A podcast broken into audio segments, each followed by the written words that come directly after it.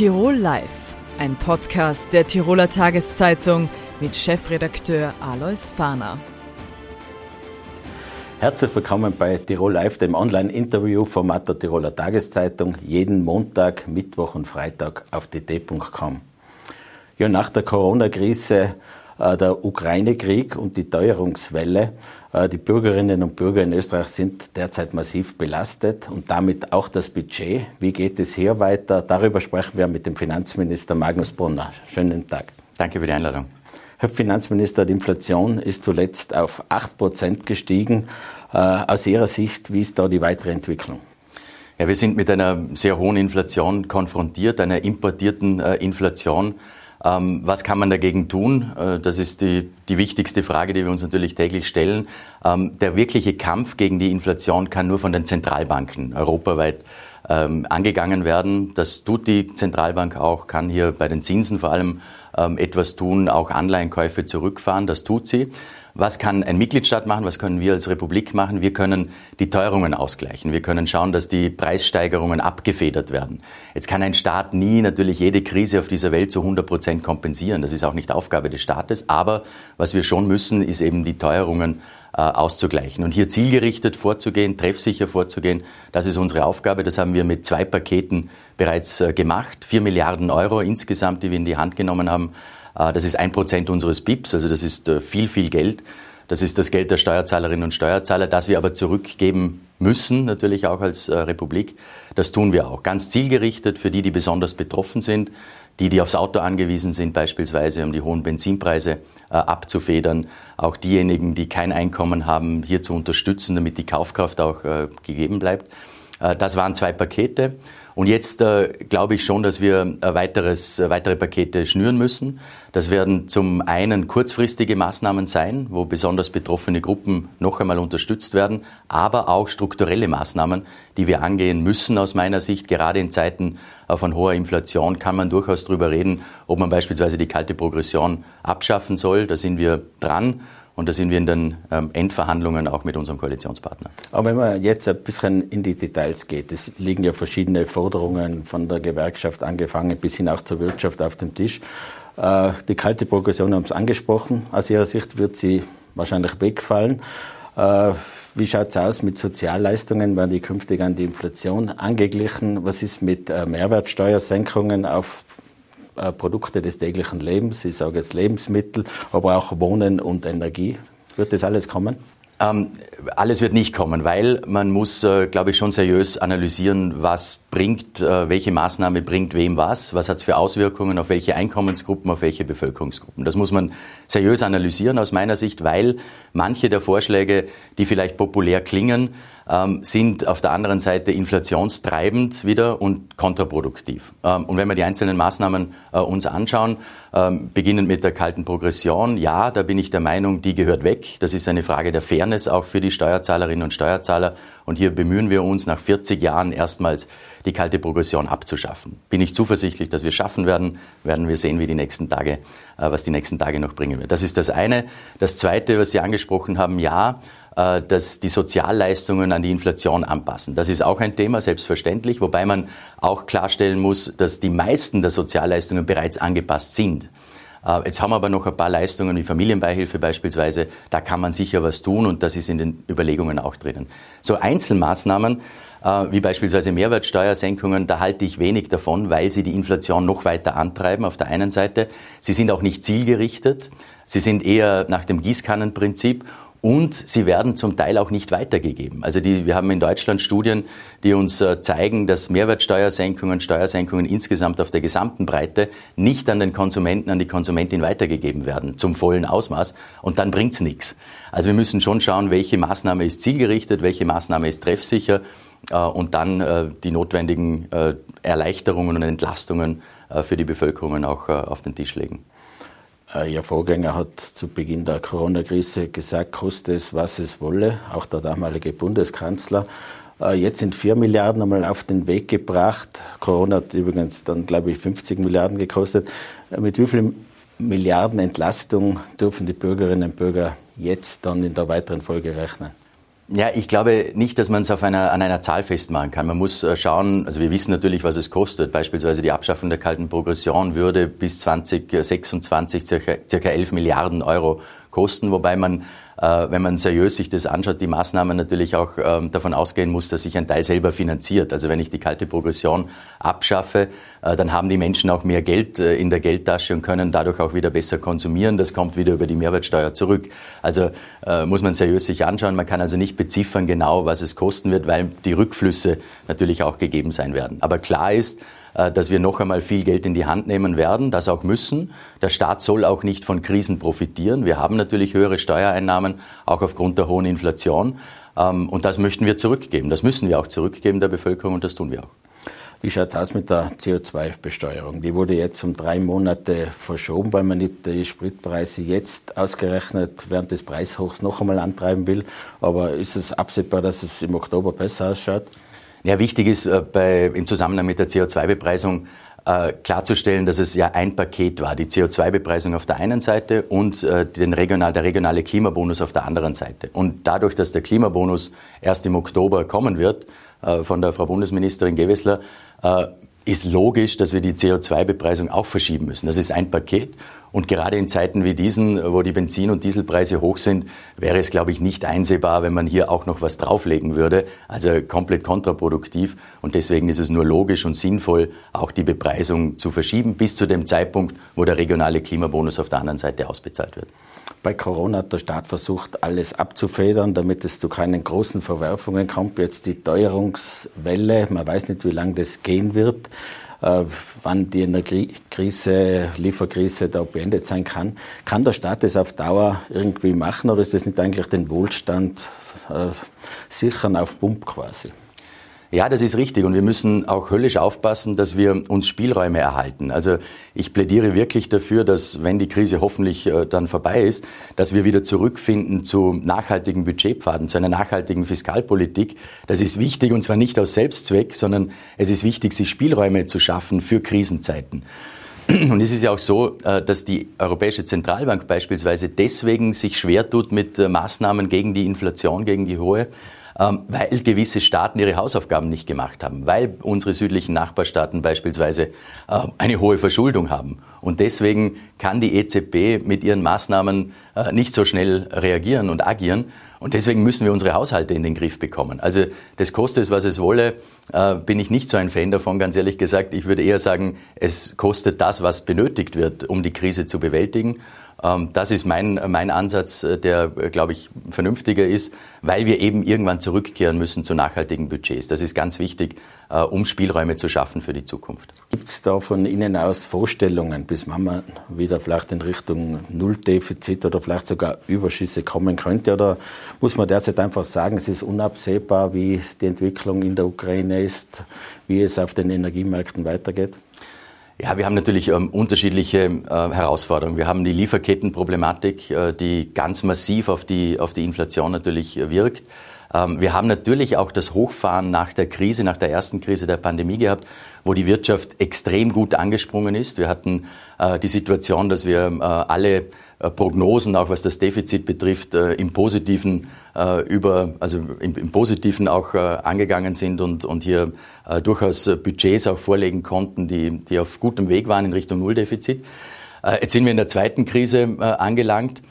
Die Wirtschaft läuft, das ist das Positive, aber wir müssen eben Geld in die Hand nehmen, um die Energiekrise zu überwinden, strategische Gasreserve, 1,6 Milliarden Euro, die wir hier in die Hand nehmen müssen. Wir müssen uns auch auf die Flüchtlingssituation aus der Ukraine vorbereiten, 450 Millionen Euro.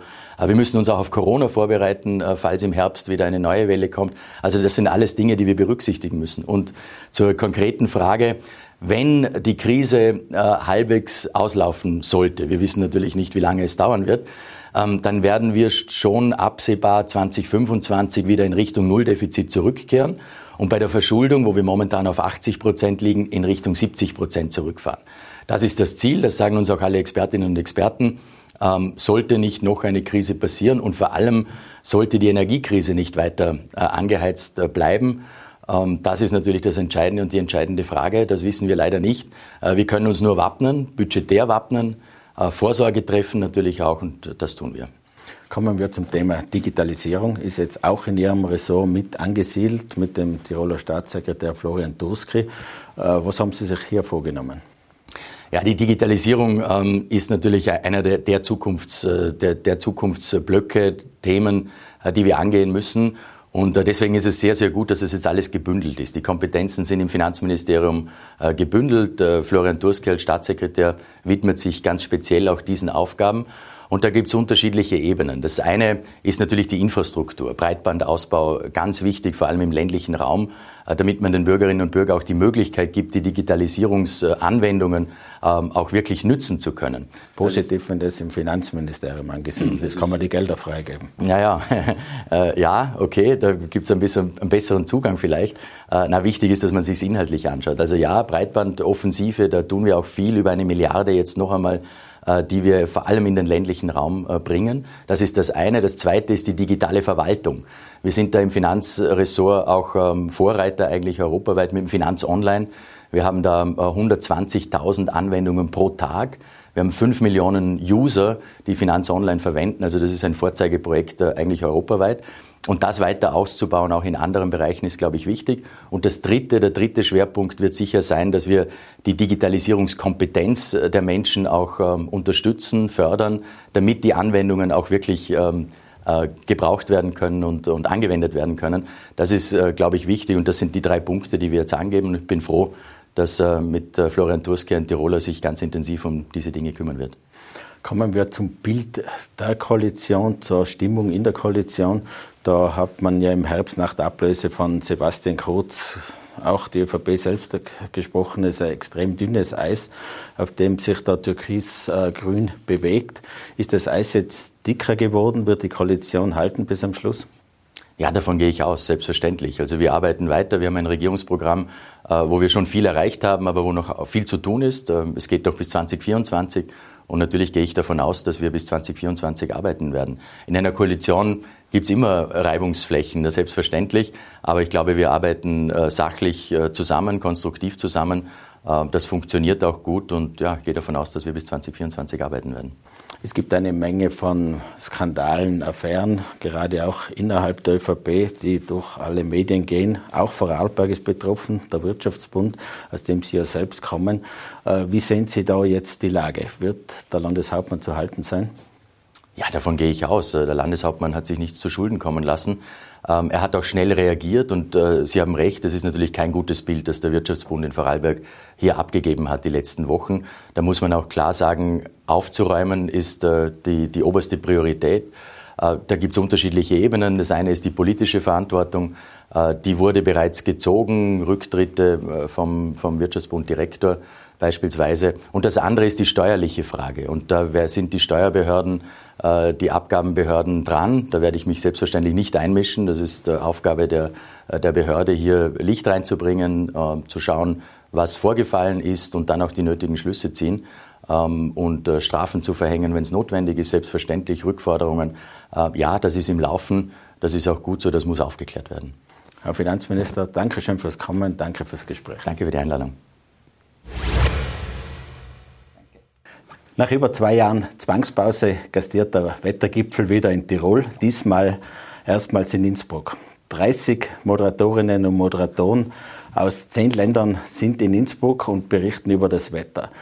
Er ist das bekannteste Wettergesicht Österreichs, seit 2012 Wetterchef im ORF und auch zweimal Wissenschaftsjournalist des Jahres in Österreich. Herzlich willkommen, Markus Watzak. Hallo, vielen Dank für die Einladung. Herr Watzak, äh, es hat in den letzten Wochen ein ziemlich extremes Wetter in Innsbruck in Österreich gegeben. Äh, zuletzt auch Hagel und Wetter. Äh, man hat irgendwie das Gefühl, die Wetterextreme nehmen zu. Können Sie das bestätigen? Das ist definitiv so und das wissen wir auch. Die Wissenschaft sagt uns das ganz klar. Wir haben einen Klimawandel, der gerade in Gang ist. Die Atmosphäre heizt sich auf aufgrund unserer Treibhausgasemissionen und eine heißere Atmosphäre sorgt dafür, dass Extremwetterereignisse sich häufen. Das beginnt mit heißen Tagen, die werden mehr, das ist eine logische Folge, aber auch so stark Niederschläge mit Hagel und Gewitter werden häufiger, denn in einer wärmeren Atmosphäre, da tut sich mehr, das ist mehr Energie drin, da ist auch mehr Feuchtigkeit drin und das alles muss irgendwann mal runter und raus und manchmal eben auch in Innsbruck. Äh, Sie haben vor wenigen Wochen das Klimamanifest veröffentlicht. Was haben Sie damit bezweckt? Was ist die Hauptaussage? Es war eigentlich ähm, der zweite Teil zum ersten Buch. Ich habe vor zweieinhalb Jahren ein Buch über den Klimawandel herausgebracht, geschrieben. Da sind alle Fakten drin, was passiert und was droht, wenn wir so weitermachen wie bisher. Da ist aber auch drinnen ganz klar gesagt, dass wir jetzt rasch handeln müssen, um das Schlimmste zu verhindern, damit aus der Klimakrise keine Klimakatastrophe wird. So, und da haben wir gedacht, damit ist erledigt. Das werden die Menschen verstehen und werden handeln. Dann kam natürlich Corona, eine andere Krise und auf einmal hat man den Klimawandel ein bisschen verräumt, aus den Augen verloren, aber wir haben keine Zeit mehr dafür. Auch wenn andere Krisen aufpoppen, müssen wir uns um den Klimawandel annehmen. Und weil in diesen zwei Jahren aus meiner Sicht zu wenig passiert ist, haben wir gesagt, da müssen wir ein bisschen mehr Druck machen und ein bisschen wirklich äh, lauter aufwecken. Und das ist der Versuch, den ich gemeinsam mit einer 16-jährigen Klimaaktivistin gemacht habe, die natürlich in einer ganz anderen Sprache und mit einer ganz anderen Energie wirklich Angst um ihre Zukunft hat. Äh, nach Corona kam die Ukraine-Krise, kam die Teuerungswelle. Es ist die Gefahr, dass wieder alles überdeckt wird. Was müsste denn als erstes jetzt angegangen werden? Wir stehen auch 2022 an einem Punkt, wo wir noch immer in Österreich, aber auch global steigende Treibhausgasemissionen haben. Das heißt, Jahr für Jahr schmeißen wir noch mehr Dreck in unsere Atmosphäre und da müssen wir mal beginnen zu reduzieren. Und das betrifft alle Bereiche. Das ist die Mobilität, wir fahren zu viel Auto, das ist die Industrie, das ist die Energie. Überall da brauchen wir eine rasche Wende. Aber das ist zum Beispiel auch unsere Ernährung. Wir essen zu viel Fleisch, auch das tut unserem Klima nicht gut.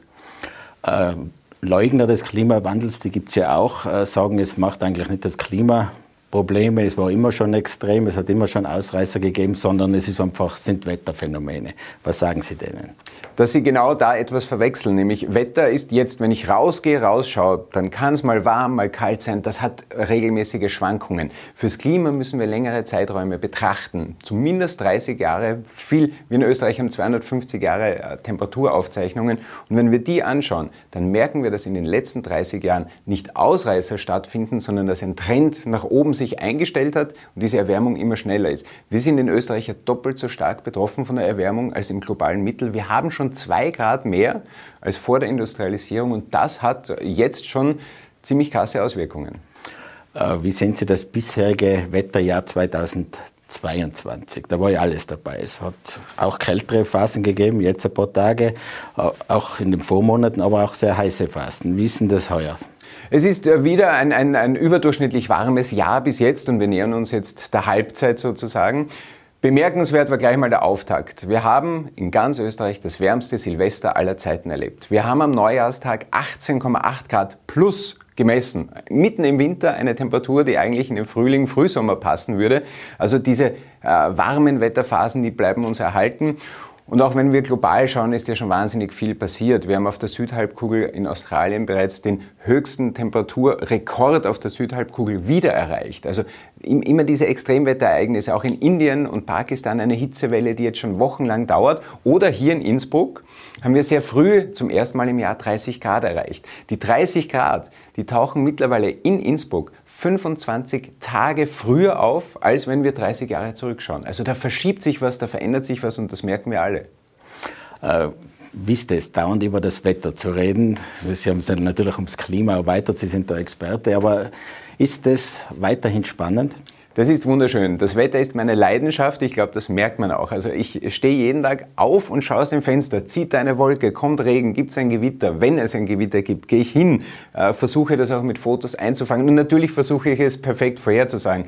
Also es, man kann mir keinen größeren Gefallen tun, als mit mir über das Wetter zu sprechen. Es wird nie langweilig. Es ist abwechslungsreich. Es ist auch manchmal einfach schön zum Genießen, die einen den Regen, die anderen den Sonnenschein, aber es ist manchmal auch gefährlich und auch da versuchen wir uns weiterzuentwickeln, um rechtzeitig zu warnen. In früheren Jahren ist der Wetterbericht auch im Fernsehen ja immer wieder auch daneben gelegen. Mittlerweile ist die Fehlerquote sehr gering geworden. Was hat sich da getan? Wahrscheinlich auch technisch. Da haben sich viele Dinge getan. Erstens verstehen wir das Wetter noch besser. Die Physik, die Wissenschaft hat die Riesenfortschritte gemacht. Zum Zweiten messen wir viel mehr.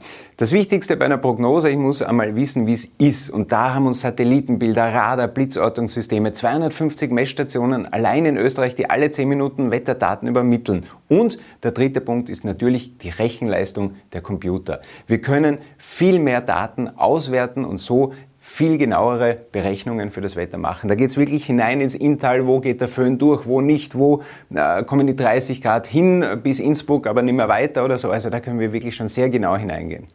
War da was dran, dass es während Corona etwas ungenauere Prognosen gegeben hat, weil weniger Flugzeuge unterwegs waren? Nein, äh, die Flugzeuge messen, das sind Daten, die für Analysen äh, später wichtig sind. Die fehlen auch tatsächlich, aber die machen für den Bereich, den wir in der Wettervorhersage machen, ein, kaum eine Relevanz aus, weil das auch in einer Höhe gemessen wird, nochmal, die für die Wissenschaft und für Nachbetrachtungen wichtig ist, aber nicht für die tägliche Wettervorhersage. Die Flugzeuge fliegen in 10 Kilometer Höhe, da oben ist eigentlich ziemlich Schluss mit unserem Wetter. Diese Informationen fehlen, aber nicht für uns in der Wettervorhersage. Aus Ihrer Sicht, Sie machen das seit Jahren sehr erfolgreich, aber was macht aus Ihrer Sicht eine gute Wettermoderation aus? Muss man da möglichst auch hin und wieder etwas übertreiben? Muss man auch hin und wieder bunt gekleidet sein. Es gibt ja alles. Ich glaube, das ist was, was dazugehört. Ähm, die Menschen, wenn sie gerade im Fernsehen am Abend das Wetter anschauen, wissen, wie das Wetter morgen wird. Wir hören das im Radio, wir lesen das auf unserem Handy oder man weiß am Abend eigentlich, wie das Wetter wird. Das heißt, die Aufgabe des Wettermoderators im Fernsehen ist mittlerweile viel mehr geworden, es zu erklären, in einen Kontext zu setzen. Warum kommt das Wetter so? Was ist da passiert? Ist das ungewöhnlich? Ist das normal? Übertreiben dürfen wir nicht. Und ich bin auch der Meinung, das ist ähm, eine Diskussion, aber die wir im ORF auch sehr, sehr versuchen, das Wetter nicht zu werten. Ob Sie Sonnenschein und 30 Grad gut finden oder nicht, ist Ihre Sache. Wir sagen Ihnen, dass es kommt. Man kann sagen, das ist gut für alle, die es gern heiß haben, aber es gibt Menschen, die leiden unter der Hitze. Und genauso beim Regen. Manche ärgern sich, vor allem wenn am Wochenende kommt, ganz klar, aber andere warten auf den Regen und brauchen ihn. Das heißt, das Wetter sollten wir möglichst objektiv betrachten und die Wertung dem Wetterkonsumenten überlassen. Früher hat es auch immer wieder geheißen, ja, jetzt werden es dann ein besseres Wetter und sagen bei einer Schlechtwetterphase, weil der Tourismus macht Druck und so weiter. Findet sowas statt, dass es da quasi Interventionen aus Branchen gibt? Ganz im Gegenteil, der, gerade der Tourismus, der ja auch äh, immer mehr merkt, dass kurzfristig gebucht wird. Die Menschen müssen sich auf unsere Prognosen verlassen. Das heißt, wenn ich am Freitag sage, am Sonntag wird es gut zum Mountainbiken, zum Wandern, dann müssen sich die Menschen darauf verlassen. Wir haben alle nichts davon. Wir nicht beim Wetter und der Tourismus auch nicht, wenn wir sagen, geht schon am Sonntag, die Menschen kommen, geben Geld aus und stehen dann im Regen. Das können wir uns nicht erlauben und das bringt auch dem Tourismus nichts. Wie schaut es aus mit lokal sehr genauen Prognosen? Es gibt ja Unwetterwarnungen, es gibt, hier wird die Sonne scheinen, hier wird es ein bisschen bewölkter werden. Das ist ja bezirksweise, fast ortsweise. Ja. Ist da die Technik schon so gut, dass man auch ein Gewitter genau voraussagen kann, wann und wo es niedergeht? Nein, da ist die Technik noch nicht so gut und das ist auch der Punkt, wo es Gott sei Dank die Meteorologinnen und die Meteorologen immer noch braucht. Ich gehe davon aus, dass das in einigen Jahren immer weniger nötig wird, weil wir sehr viel interpretieren in diese Daten, in diese Berechnungen. Das ist immer noch notwendig, die Erfahrung hier mitspielen zu lassen. Aber die Technik wird immer besser. Gewitter sind eines der schwierigsten Dinge, weil wir können am Vortag nur Regionen eingrenzen, wo die Gewitterwahrscheinlichkeit hoch ist.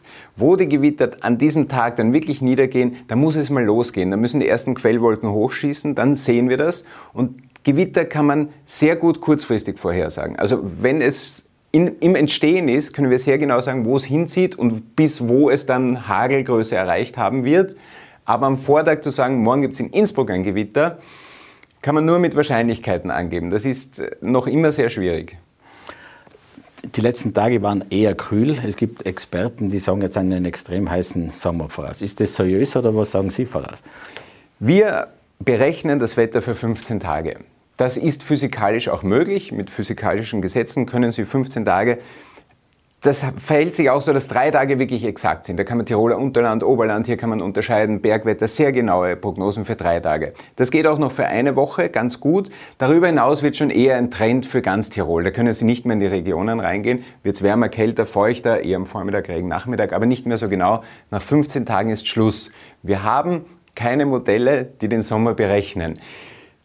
Das wird wissenschaftlich erforscht. Hier gibt es Methoden, wo das versucht wird, die dringen dann manchmal an die Öffentlichkeit, aber durch den Klimawandel ist es sehr wahrscheinlich, dass auch dieser Sommer überdurchschnittlich warm werden wird. Aber eine Prognose, wie er genau wird und vor allem wann und welches Wochenende Sie besser freinehmen sollten oder zum Urlaub planen, das geht nicht und das wird auch in Österreich in, in naher Zukunft auf keinen Fall gehen. Das ist zu weit weg und zu komplex. Kommen wir zum Wettergipfel jetzt hier in Tirol. 30 äh, Moderatorinnen, Moderatoren, Experten sind hier vor Ort. Äh, was kommt da raus? Schaut man sich da auch vielleicht von der Konkurrenz was ab oder wie kann man gemeinsam weiterkommen? Wir sehen uns definitiv nicht als Konkurrenz. Das ist hier wirklich schon ein, ein, Klassentreffen, ein Familientreffen. Man trifft alte Bekannte auch nach einer längeren Zwangspause endlich wieder. Und logischerweise schauen wir, was die anderen machen.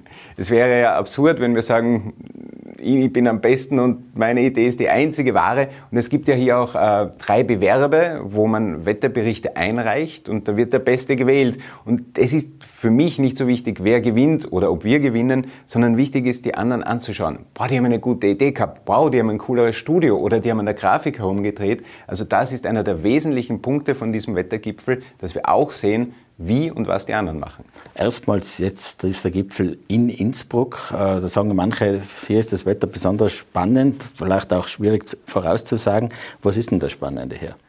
Das Spannende in Innsbruck ist definitiv der Wind und der Föhn. Also wir haben das heute auch schon äh, diskutiert mit dem Blick äh, gestern Abend auf den Flughafen zum Beispiel ist das wirklich für Piloten extrem schwierig. Es ist einer der wenigen Flughäfen, wo sie besondere Fähigkeiten haben müssen, weil der Wind, der Föhn, das Wipptal, der Batschakofel hier wirklich ein lokales äh, Muster haben, das ganz schwer zu berechnen ist. Hier gibt es Experten in Tirol, wunderbare Wettermenschen, äh, die das gut vorhersagen können, von denen wir auch gelernt haben. Aber das sind die Herausforderungen. Hier ist definitiv der Wind, der Föhn und dann natürlich manchmal auch der Nebel. Verzieht er sich oder nicht?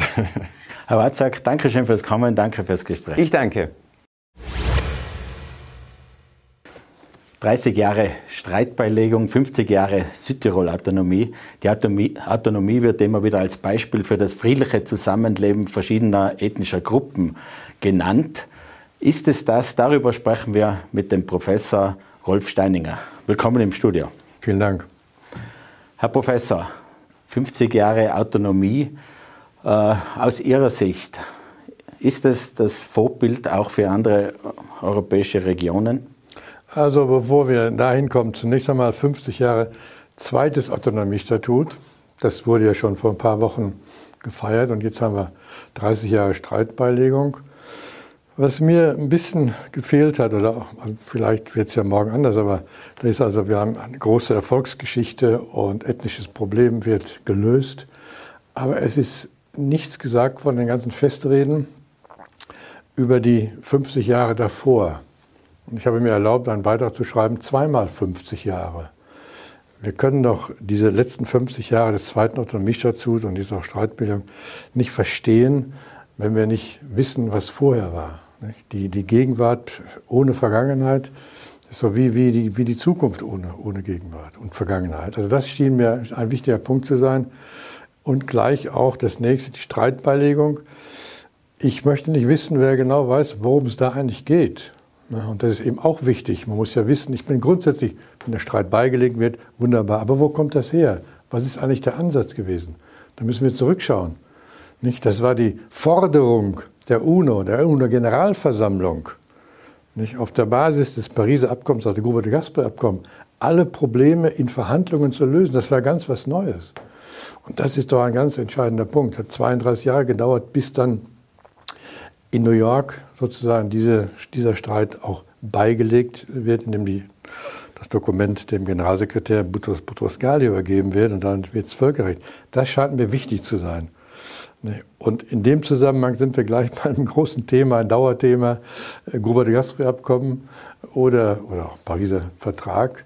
Ne, das ist ja, da gibt es, es gab viele verschiedene Meinungen darüber und ich habe mir erlaubt, 1987 auf der Basis erstmal überhaupt der Akten dieses Dokument, was nicht ideal war, ist klar, aber damals als äh, Magnus Carta für Südtirol zu bezeichnen. Gott, das hat ewig gedauert. Inzwischen ist das Standard. Es gibt keine Veranstaltung. 5. September ist äh, Magnus Carta für Südtirol. Warum? Ja, weil der Gruber, der Gruber war nicht so dumm, wie es hieß, dass er sich von von, von Italiener über den Tisch hat ziehen lassen. Nein, nein, nein, nein. Wenn man da reinschaut, dieses Abkommen, das war sozusagen das Ende einer Entwicklung, da steht im Artikel 2 im ersten Satz der deutschsprachigen Minderheit bekommt eine autonome Gesetzgebungsgewalt und das ist der entscheidende Punkt. Das wurde Völkerrecht. Das ist bis heute die einzige völkerrechtlich abgesicherte Grundlage für die Autonomie in Südtirol. Da können in, in Rom Berlusconis oder machen, was sie wollen. Dies ist der entscheidende Unterschied auch gegenüber allen anderen äh, autonomen Provinzen in Italien. Warum hat es dann so lange gedauert, bis dieses zweite äh, Autonomiestatut umgesetzt wurde? Das zweite, ja, da müssen wir sehen, wie, wie, wie ist es überhaupt dazu gekommen? Also die Italiener haben ein falsches Spiel gespielt. Dieses Gruppe-Abkommen, da kam ja das erste Autonomiestatut Statut, und statt einer Autonomie, das muss man fairerweise sagen, war es eine Scheinautonomie. Nicht? Die Südtiroler wurden durchgehend unzufrieden. Dann haben wir Entwicklung, die einen wollen Selbstbestimmung und, und, und. Und dann gibt es alles Teil dessen, was man wissen muss, wenn wir über diese Autonomie sprechen. Das hat ja eine unglaubliche Vorgeschichte. Es kommt nicht über Nacht ne, sondern Südtirol will weg von der Region und einige wollen die Wien eine anständige Autonomie, wie Bundesaußenminister äh, Kreisky mir gesagt hat, eine, lebensfähige Autonomie und die anderen wollen nein, komplette Rückgliederung, hat mir der Staatssekretär Knitzer gesagt, intern. Die wollten viel mehr. Die, das nannte man Selbstbestimmung, hieß Rückkehr nach Österreich. Dann haben wir die Bomben und, und, und. Ne, dann haben wir, und dann geht gar nichts mehr vorwärts. Nicht? Die ganze Diskussion, ewige Diskussion auch über die Rolle und Funktion der, der Bumser, also Feuernacht ist so ein Stichwort. Ne? In Volkes Meinung ist das ja also wunderbar gewesen. Wenn man sich genau anschaut, nein, so war es nicht. Ludwig Steiner, bekannter Tiroler, Behmann, hat später gesagt, vollkommen sinnlos und überflüssig. Ein Argument heißt immer, ja, aber dann die Gespräche erst geführt worden zwischen Österreich und, und, und Italien. Das Gegenteil ist der Fall. Die Österreicher, die Italiener reden überhaupt nicht mehr mit, mit, mit, mit Österreich. Der Kreisky Ende 1963 sagt, wie lange können wir uns das noch anhören? Das, können wir, das geht ja gar nicht. Dann gibt es eine neue Regierung in, in Rom, Alemoro und, und äh, Saragat. Und auch das ist wichtig. Innerhalb von einem Jahr hat Kreisky das, was damals schon Paket genannt wurde. Eine lange Geschichte, ich will nicht ins Detail gehen, aber es wird abgelehnt. Ne? Anfang 1965 wird das abgelehnt von den Tirolern und Südtirolern und dann wird weiter verhandelt.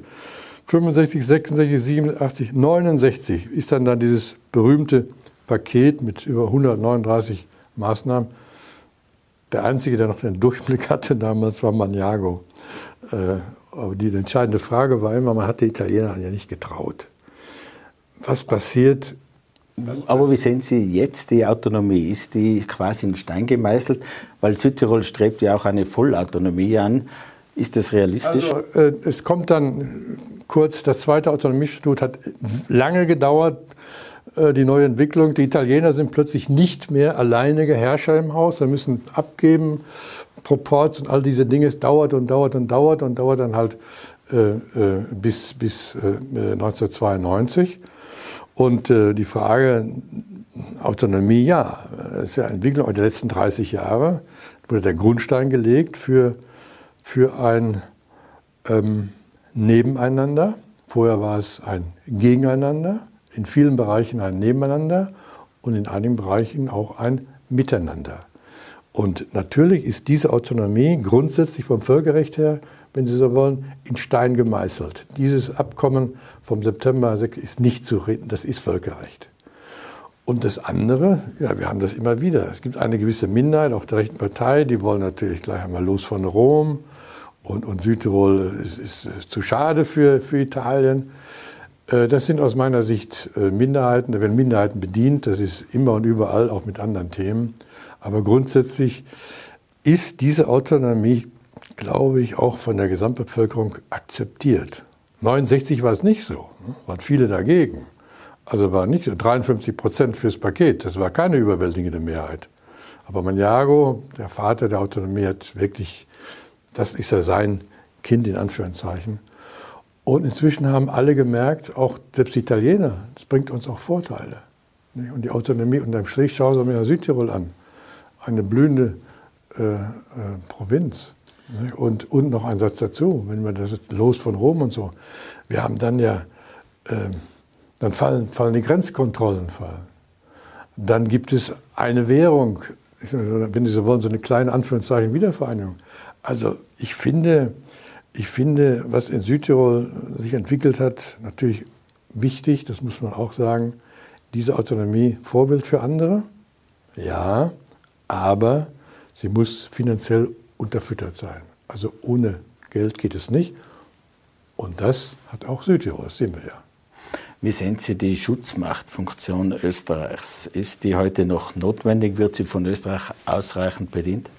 Also notwendig weiß ich nicht. Aber grundsätzlich, also das Wort Schutzmacht taucht in, ein, in keinem dieser ganzen Dokumente auf. Allerdings automatisch durch das Abkommen unterschrieben von Karl Gruber im September 46 wird Österreich automatisch, automatisch Teilhaber der ganzen Diskussion um die Zukunft Südtirols. Wobei, Klammer auf, der Nationalrat hat das gar nicht ratifiziert, aber ist eine andere Geschichte. Also von daher, vom Gesetz her, vom völkerrechtlich akzeptierten Abkommen ist Österreich Teil dieser Problematik mit Südtirol. Ne? Saragat hat ein, ein Gremium äh, äh vorgeschlagen, 3.3, ein neutraler. Das wäre eine internationale äh, Akzeptanz. Was, es hat seine, seine Kompetenz überschritten. Das wollten die Italiener auf gar keinen Fall. Keine Internationalität. Aber Österreich als Staat, nein. Wobei man sagen muss, das sind auch verschiedene Phasen. Da gibt es das Abkommen September und dann haben die, Öst die Südtiroler haben jetzt ihre, ihre Autonomie und Österreich, da sitzen die Russen. Die haben andere Probleme. Es geht nur darum, die Russen rauszubringen. Und erst mit dem Staatsvertrag 1955 bekommt auch Österreich wieder sozusagen die volle Kompetenz, außenpolitisch aktiv zu werden. Und dann wird man ja gemeinsam mit den Südtirolern und auch nicht zu vergessen mit den Tirolern hier in Innsbruck wirklich aktiv. Da geht das Schlag für Schlag. Und da ist Österreich Teil der Verhandlungen oder Gespräche sind es erst, Gespräche mit Italien. Und die Gespräche kommen ja nicht sehr viel weiter und die Tiroler, Süd und Nord, drängen geradezu darauf, das Ding vor die UNO zu bringen. Kreisky will das ja gar nicht. Ist auch so eine Geschichte. Er, er weiß, er spricht von einem Abenteuer. Wohlwissend, das kann schiefgehen in, in, und wäre auch beinahe schiefgegangen, wenn nicht damals halt äh, Österreich als kleines Land die Solidarität der anderen Kleinen bekommen hat gegen dieses furchtbare Auftreten der Amerikaner. Aber das war ein Punkt. Und noch einen Satz muss ich dazu sagen. Ohne dieses von vielen Seiten jahrelang äh, nicht akzeptierte Abkommen vom September 1946 wäre Südtirol das Thema gar nicht auf die Tagesordnung gekommen. Es gäbe gar keine Resolution der UNO, wo der Ausdruck steht, die, die Vollversammlung fordert, dass die Probleme im Zusammenhang mit dem Pariser Vertrag auf dem Verhandlungswege gelöst werden. Das ist Auftrag der, der Auftrag der UNO. Und das dauert halt interessanterweise von 1960 bis 1992. Das dauert halt alles. Ne? Ist es aus Ihrer Sicht sinnvoll, realistisch eine weitere, eine weitere Stärkung des Autonomiestatuts voranzutreiben? Und welche Rolle spielt da auch die Diskussion über den Doppelpass? Also Autonomie ist kein Selbstläufer, genauso wie auch eine Demokratie kein Selbstläufer ist. Man muss sich, man vergisst das leicht und dann kommt es einem im Bewusstsein, wie wertvoll das alles ist, wenn Dinge passieren, wie etwa jetzt in der, in der, in der Ukraine. Plötzlich merkt man, Donnerwetter, hier ist die, die Demokratie gefragt. Das Gleiche gilt auch für eine wirklich funktionierende, gute, akzeptable Autonomie. Stillstand gilt auch nicht bei einer Autonomie. Es gilt darum, diesen Stand, diese Autonomie nicht täglich, aber doch im Prinzip zu verteidigen und auch vorwärts zu bringen. Sonst schläft alles ein. und von daher finde ich äh, die Forderung der, der SVP, bewundernswerte Partei, die jahrelang als Sammelpartei. Inzwischen gibt es ja auch einige Probleme, aber grundsätzlich muss man auch in der Autonomie Ziele formulieren. Und dies ist so ein Ziel. Ne? Natürlich ist es ein Ziel. Es ist auch nicht alles Gold, was glänzt, im Prinzip auf die Autonomie in Südtirol. Das hat man ja gemerkt bei der, bei der Pandemie. Nee, Rom hat das Sagen gehabt. Oder auch in der Universität Rom hat das Sagen. Da ist die Autonomie, ist die, die Provinz natürlich sehr viel effektiver in Einzelmaßnahmen. Und man muss natürlich auch so sagen, das ist ja, gilt ja überall, also selbst in Österreich ist das so. Die Zentralregierung möchte so viel wie möglich alles in die Zentrale bringen. Das ist ja hier in Tirol dasselbe. Ne? Aber in Italien ist es halt was anderes. Die Zentralregierung in Rom möchte natürlich die Autonomie von Sizilien und so beschneiden, aber es gibt für keine Autonomie einen international völkerrechtlich gültigen Vertrag Österreich-Italien. Das ist der entscheidende Unterschied, wenn wir über, über die Autonomie in Südtirol sprechen. Herr Professor, vielen Dank fürs Kommen, vielen Dank fürs Gespräch. Gerne, vielen Dank. Ja, meine Damen und Herren, das war Tirol Live. Danke, dass Sie mit dabei waren. Sie können die heutigen Gespräche auf Podcast nachhören und natürlich auf dt.com und in Ihrer Tiroler Tageszeitung nachlesen. Bis zum nächsten Mal. Auf Wiedersehen. Tirol Live, ein Podcast der Tiroler Tageszeitung. Das Video dazu sehen Sie auf tt.com.